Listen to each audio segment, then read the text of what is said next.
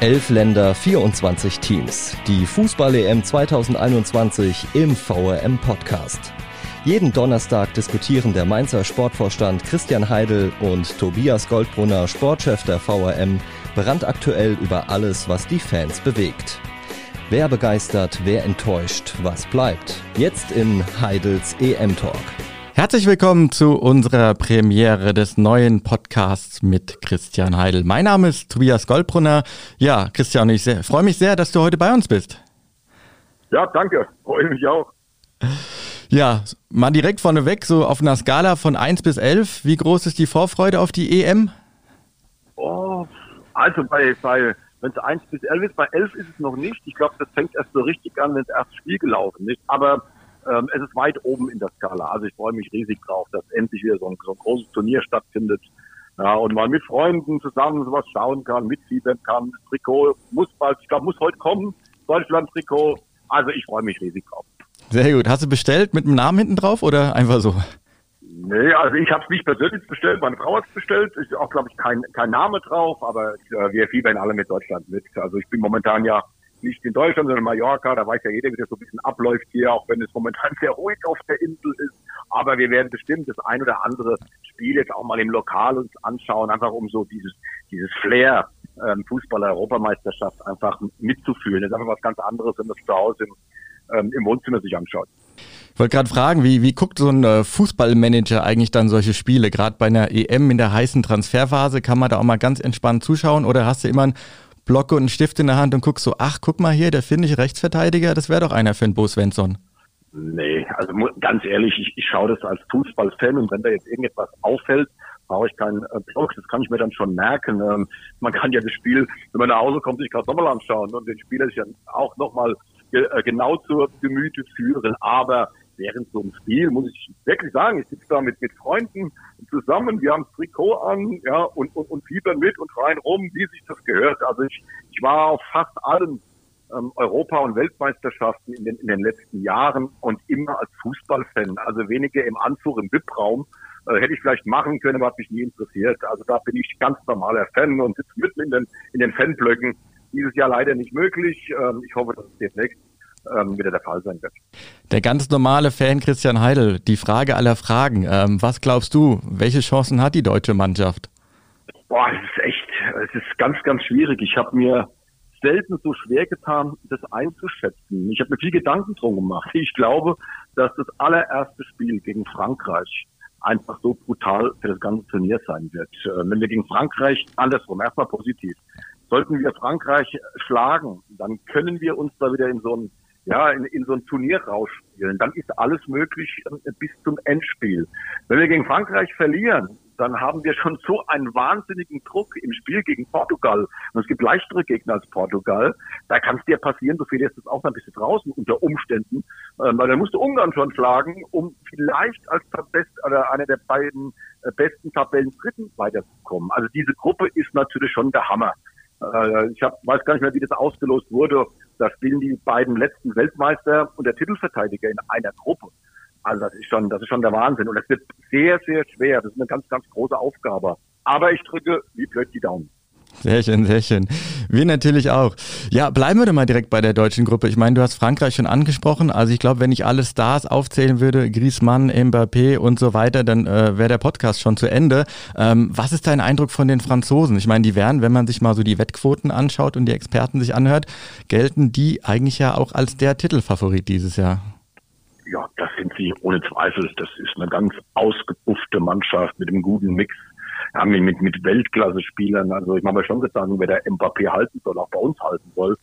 Ähm, also das, das ist sicherlich äh, auch in meinen Augen der Top-Favorit ähm, auf die Europameisterschaft, das der amtierende Weltmeister.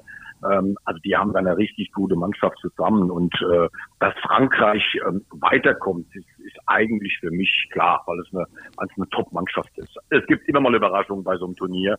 Kann ich mir bei Frankreich jetzt weniger vorstellen. Bei der letzten EM war ja Portugal eigentlich so die Überraschung. Jetzt gibt es viele, die sagen, die Mannschaft ist sogar noch stärker als äh, beim Titelgewinn vor fünf Jahren. Wie schätzt du die Portugiesen ein? Ebenfalls bärenstark. Ähm, mit dem Vorteil, dass sie nicht mehr ausschließlich von Ronaldo abhängig sind. Da sind inzwischen so viele gute Fußballer. Also wenn man an den Frankfurter Kollegen äh, sich erinnert, Silber, ähm, der ins Laufen gekommen ist, wie stark er ist. Also eine richtig gute Mannschaft äh, Titelverteidiger und trotzdem irgendwie gefühlt die Nummer drei in der Gruppe und das macht sie noch stärker. Ja. Weil sie dann so ein bisschen aus der Außenseiterrolle kommen, die sie eigentlich gar nicht verdient haben, weil ich finde, Frankreich oben, Deutschland und Portugal, das sind die, die sich normalerweise dann um den zweiten Platz streiten. Das ist das, so wie man normal denkt. Ähm, aber Portugal ist für mich eigentlich fast das gleiche Level und gehört auch zu den Favoriten, sogar auf die Europameisterschaft. Vor allem, wenn man bedenkt, dass du hast André Silva angesprochen, der wahrscheinlich noch nicht mal in der ersten Elf stehen wird. Also die haben richtig brutal Qualität, auch gerade in der Offensive. Das, das ist so. Und ja, ähm, man kann über Ronaldo immer wieder diskutieren. Er ist aber immer da. Ja, und den zu stoppen ist einfach schwierig und trotzdem, glaube ich, freut sich ja jeder auch an Portugal spielen zu sehen mit Ronaldo. Also ich bin sein größter Fan. Ähm, ich finde es einfach überragend, was, was dieser Mann jetzt seit, seit Jahrzehnten ähm, welche Qualität der auf den Platz bringt, der gar wo der hingeht, wie der Torschützenkönig. Also das ist schon außergewöhnlich. Ähm, und irgendwie fiebere ich schon mit ihm mit in dem Einspiel gegen uns kann er dann ein bisschen langsamer. Vielleicht werde ich ja drauf hören. Ähm, ja, und dann haben wir ja noch die Ungarn. Die werden ja so ein bisschen unterschätzt in der Gruppe. Die gelten ja als der krasse Außenseite. Auf der anderen Seite, die werden ihre Heimspiele in Budapest, ich glaube, vor vollen Rängen 68.000 Zuschauer austragen. Das heißt, die haben so ein bisschen diesen Heimvorteil. Die werden nochmal so richtig gepusht dann auch quasi. Klar, die spielen dann gegen die Deutschen in München, aber die können vielleicht so ein bisschen Euphorie aus dem eigenen Land mitnehmen, oder? Ja, aber ich glaube, ähm, mit Verlaub, das ist ihre einzige Chance. Dann kann vielleicht mal eine Überraschung gelingen, aber die Qualität ähm, der Ungarn ist natürlich schon weit weg von der Qualität ähm, der anderen äh, Gruppengegner. Also da müsste schon sehr, sehr viel passieren. Aber da muss man natürlich sagen, also wenn Ungarn da jetzt noch eine Rolle spielt, dann wird es für uns aber ganz, ganz eng. Und trotzdem drücke ich natürlich Adam, Adam Salai ähm, die Daumen, ja, weil das für ihn natürlich eine ganz, ganz überragende Geschichte ist, jetzt über eine Europameisterschaft und dann auch zum Teil im eigenen Land zu spielen. Also ja, ein Träumchen drücke ich da immer ähm, äh, für die Ungarn, aber ich kann mir das ganz, ganz schwer vorstellen, ähm, dass sie da jetzt ähm, eine Rolle spielen können. Jetzt hat Adam ja in der, in der Bundesliga-Saison bei euch, bei, er hat viel gearbeitet, äh, viel für die Mannschaft geleistet, sich auch zurückgekämpft im, im Laufe der Zeit nach seiner Suspendierung Anfang der Saison und ähm, aber hat dann trotzdem nur ein Tor gemacht. In der Nationalmannschaft hat man immer das Gefühl, da ist er immer für ein, zwei Buden sogar pro Spiel gut. Hat er ja auch schon bewiesen zuletzt. Ähm, legt er da nochmal so einen Schalter um, wenn er da dann auch quasi das Nationaltrikot überzieht? Hm, das glaube ich nicht. Also Adam ist auch in den Spielen bei uns immer sehr, sehr bemüht. Er hat eine etwas andere Rolle. Ähm, du hast hm. es genau richtig gesagt. Bei Mainz in der Rolle, die er bei uns spielt, müsste er arbeiten, arbeiten, arbeiten. Und ich finde es immer ein bisschen unfair, wenn man den Stürmer jetzt nur an den Toren misst, weil er einfach Stürmer ist. Sondern das ist ja, das ist ja eine Gruppe. Und Adam sorgt dafür, dass andere treffen. Ähm, und die Rolle fand ich, hat er jetzt in, in dem halben Jahr ähm, hat er überragend ausgefüllt. Und der steht auch zu Recht äh, in der ungarischen Nationalmannschaft. Der ist sogar der Kapitän. Also der führt jetzt bei einer Europameisterschaft sein Land ähm, aufs Feld. Also das ist doch eine Riesenauszeichnung. Und ich bin sicher, dass das sehr, sehr viele Mainzer vielleicht nicht gegen Deutschland, aber sonst ihm die Daumen drücken werden. Kurze Frage am Rande, wo wir gerade so unter uns sind. Ähm, sein Vertrag läuft aus bei euch in Mainz. Äh, kommt er zurück? Spielt er nächste Saison auch wieder für euch?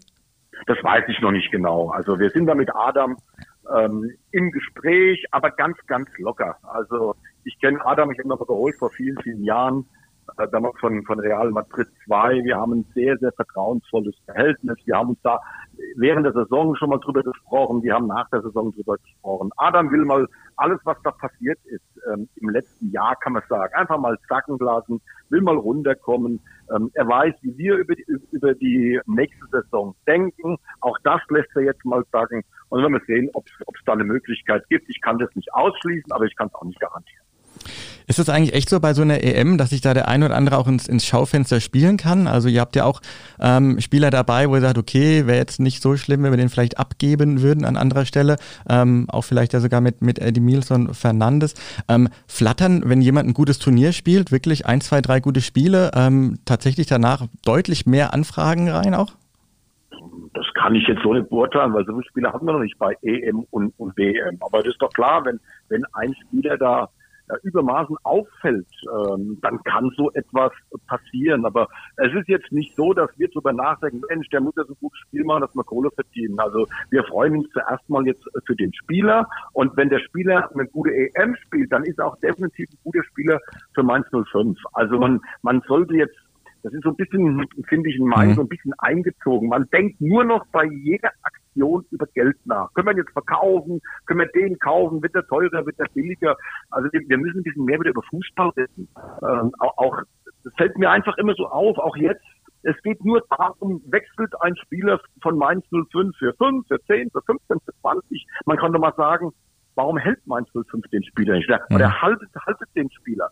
Also wir werden da ein bisschen umdenken. Ich kann das nur noch einmal wiederholen. Wir müssen nicht verkaufen. Wir bekommen unsere Mannschaft zusammen ohne Verkäufe. Eine Mannschaft, mit der wir glauben, dass wir absolut wettbewerbsfähig sind, auch in der neuen Saison. Das heißt aber nicht, dass wir auf keinen Fall verkaufen. Aber wir müssen nicht. Mhm. Und ähm, das wird der ein oder andere spüren. Ich, ich wirklich muss nochmal zum Abschluss dieses Themenblocks sagen. Ich bin alles andere als unglücklich, wenn mein Telefon in den nächsten Wochen still bleibt, was Verkäufe angeht. Mein Trainer Bo Svensson ist überglücklich, wenn wir keinen abgeben, den wir halten wollen. Und die Guten, die wollen wir alle halten. Reden wir auch noch ein paar gute bei der EM. Ähm, England wird natürlich auch wieder als einer der Favoriten gehandelt. Viele sagen, die haben jetzt wirklich endlich mal wieder eine richtig talentierte Mannschaft rund um Harry Kane da aufgebaut. Ähm, was glaubst du, was ist dies Jahr für die Briten drin? Also das höre ich natürlich jetzt auch, glaube ich, im dritten Turnier in Folge oder vierten. Wenn die Engländer werden immer genannt. Wir kommen noch gleich zu Belgien, ja. Dann, ja, oder, oder spielen im Elfmeterschießen gegen uns. Also ja. ähm, ich glaube da nicht so richtig dran. Ähm, das, ähm, aber das ist mehr so eine, eine Gefühlssache. Ich glaube, das ist eine ganz gute Mannschaft in diesem Jahr haben, dass die auch ähm, das geschickt gemacht haben, sie selber nicht, nicht als den Favoriten da irgendwie präsentieren. Das kann eine Überraschung werden. Also wenn ich jetzt tippen würde, sage ich aber eher nein. Okay, okay. Wie sieht es bei den anderen genannten Favoriten aus? Ich meine, es fallen ja immer wieder Namen. Italien so ein bisschen jetzt auch in der Außenseiterrolle, auch wieder eine Top-Mannschaft. Spanien wird immer hoch gehandelt. Jetzt hatten die aber natürlich Probleme mit Corona, haben jetzt so ein bisschen ihre, ihre zweite Mannschaft parallel aufgebaut. Da weiß keiner so genau, können die überhaupt mit ihrer ähm, ersten Mannschaft auch spielen? Was schätzt du ein? Wer ist da noch so bei den Favoriten mit dabei? Also für mich sind die beiden großen Favoriten Frankreich und Italien. Mhm. Italien ähm, hat das äh, WM-Turnier in, in Russland verpasst. Die haben das die Zeit jetzt sehr, sehr geschickt genutzt, mit Mancini ja einen geholt, der diesen ganzen Laden so ein bisschen wieder geeint hat. Die haben eine überragende Mischung aus sehr erfahrenen und sehr jungen Spielern. Ähm, und ich glaube, dass ähm, Italien einer der absoluten Top-Favoriten ist und die wirklich eine große Chance haben. Spanien, ja, hast du richtig gesagt, da weiß kein Mensch, was da momentan abläuft. Mhm. Also muss man gucken, wer, wer kommt da überhaupt äh, zur EM. Sind die vollzählig? Ja, ist es auch eine Mannschaft, mit der man rechnen muss, weil einfach es ist brutal schwer gegen Spanien zu spielen, weil man sie den Ball kauft. Also das ist äh, eine Mannschaft, ähm, die die man auch dann auf dem Zettel haben muss, vorausgesetzt, sie können die Besten schicken. Ja, wir haben wir haben ein Land dabei, da reden wir jede bei jedem Turnier das ist Belgien. Mhm. Wenn, wenn man sich die Namen anschaut, da wird dann geschwindlich, äh, wer da alles mitspielt. Und trotzdem haben sie den großen Wurf nie geschafft. Jetzt geht diese, ja, ich glaube, die nennen sie diese goldene Generation, ja, die ist jetzt älter geworden. Das ist wahrscheinlich das letzte Turnier, was die spielen können. Da könnte ich mir schon vorstellen, ähm, dass die nochmal einen rauslassen ähm, und vielleicht dann in dem letzten gemeinsamen Turnier, dass denen der große Wurf gelingt. Von der Qualität der Spieler ist das absolut möglich denke auch, also wenn die nochmal eine Chance haben wollen, dann jetzt, ähm, wie du gesagt hast, da kommt natürlich die eine oder andere, der kommt da auch jetzt in die Jahre natürlich definitiv, ja. Wer ist für dich so eine, wer kann so ein Geheimfavorit sein? Ich meine, früher war es Belgien immer, jetzt sind die schon im erweiterten Favoritenkreis. Wer kann so ein bisschen positiv überraschen? Ja, ich habe einen, aber mit dem rechnet natürlich überhaupt gar keiner. ähm, und manche haben schon gelacht, wenn ich es gesagt habe, aber ich habe Dänemark auf dem Zettel. Mhm. Also ich habe die ja immer verfolgt, weil ja unser ehemaliger Trainer dort jetzt der Bundestrainer mhm. äh, ist. Und ähm, wenn man sich die Spiele der Dänen anschaut, jetzt gegen Deutschland war nicht überragend, aber sie haben es auch nicht verloren. Ähm, aber da ist inzwischen richtig Qualität auf dem Spielfeld. Das sind nicht die überragenden Einzelspieler. Aber Kersbach hat das hinbekommen, eine richtig gute Mannschaft daraus zu machen. Und man kennt die Dänen, wenn die mal ins Rollen kommen würden, mhm. Dänisch Dynamite, diese, diese Euphorie, die dann spielen, glaube ich, auch in Kopenhagen, ähm, was, was, was da losgetreten wird. Ähm, das ist so eine Mannschaft, die in so ein Turnier reinfinden kann und schwuppdiwupp sind sie auf einmal im Viertelfinale. Ähm, kann auch sein, ja, dass am Anfang gleich rausfliegen. Das glaube ich aber nicht. Also ich glaube, Kesper hat da eine, eine, eine tolle Arbeit geleistet. Ich äh, habe immer gesagt, dass Kesper Julmann ein super Trainer ist. Der Zeitpunkt Mainz war so ein bisschen mhm. der falsche, aber ich habe nie daran gezweifelt, dass das ein außergewöhnlicher Trainer ist. Und wenn er jetzt ja, ähm, die dänische Nationalmannschaft trainiert, sieht man, dass ich nicht ganz so falsch gelegen habe. Und dann hat man natürlich auch noch Sympathien und, und drückt da die Daumen. Also für mich so ein bisschen Favorit will ich nicht sagen, aber einer der Außenseiter, der der auf sich aufmerksam machen kann und hoffentlich auch jetzt. Du hast Kaspar gerade angesprochen. Was zeichnet ihn aus? Was macht ihn so stark äh, als Trainer und was kann er da auch äh, der Mannschaft mit auf den Weg geben? Ja, der ist ein überragender Fußballfachmann. Also der verziert einen Gegner ähm, und stellt seine Mannschaft drauf ein. Ähm, das Problem bei uns war einfach nur, dass er, und da haben wir vorher, haben wir das nicht ganz so abgesprochen gehabt, total auf Ballbesitzfußball werden. Mhm. Also die Dänen wollen den Ball. Ähm, und das, das, das kann er überragend vermitteln. In Mainz war das einfach ein bisschen früh, weil uns haben die Spieler gefehlt. Und dann hatte ich wirklich Angst, dass es in die zweite Liga geht ähm, und dass einfach das Verständnis unserer Spieler für den Fußball, den Kasper spielen wollte, dass das zu spät kommt und dann nicht mehr reicht. Und da, da waren wir dann nicht einer Meinung.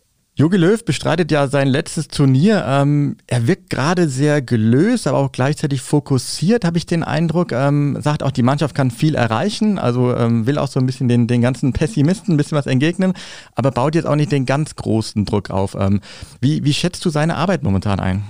Wir haben oft miteinander gesprochen. Ich drücke ihm wirklich die Daumen, weil er hat jetzt dazu überragende Arbeit geleistet in den 16 Jahren und äh, ich, ich wünsche ihm jetzt einen tollen Abschluss. Deswegen muss man nicht unbedingt Europameister werden, aber dass wir vielleicht ins Halbfinale zumindest mal kommen.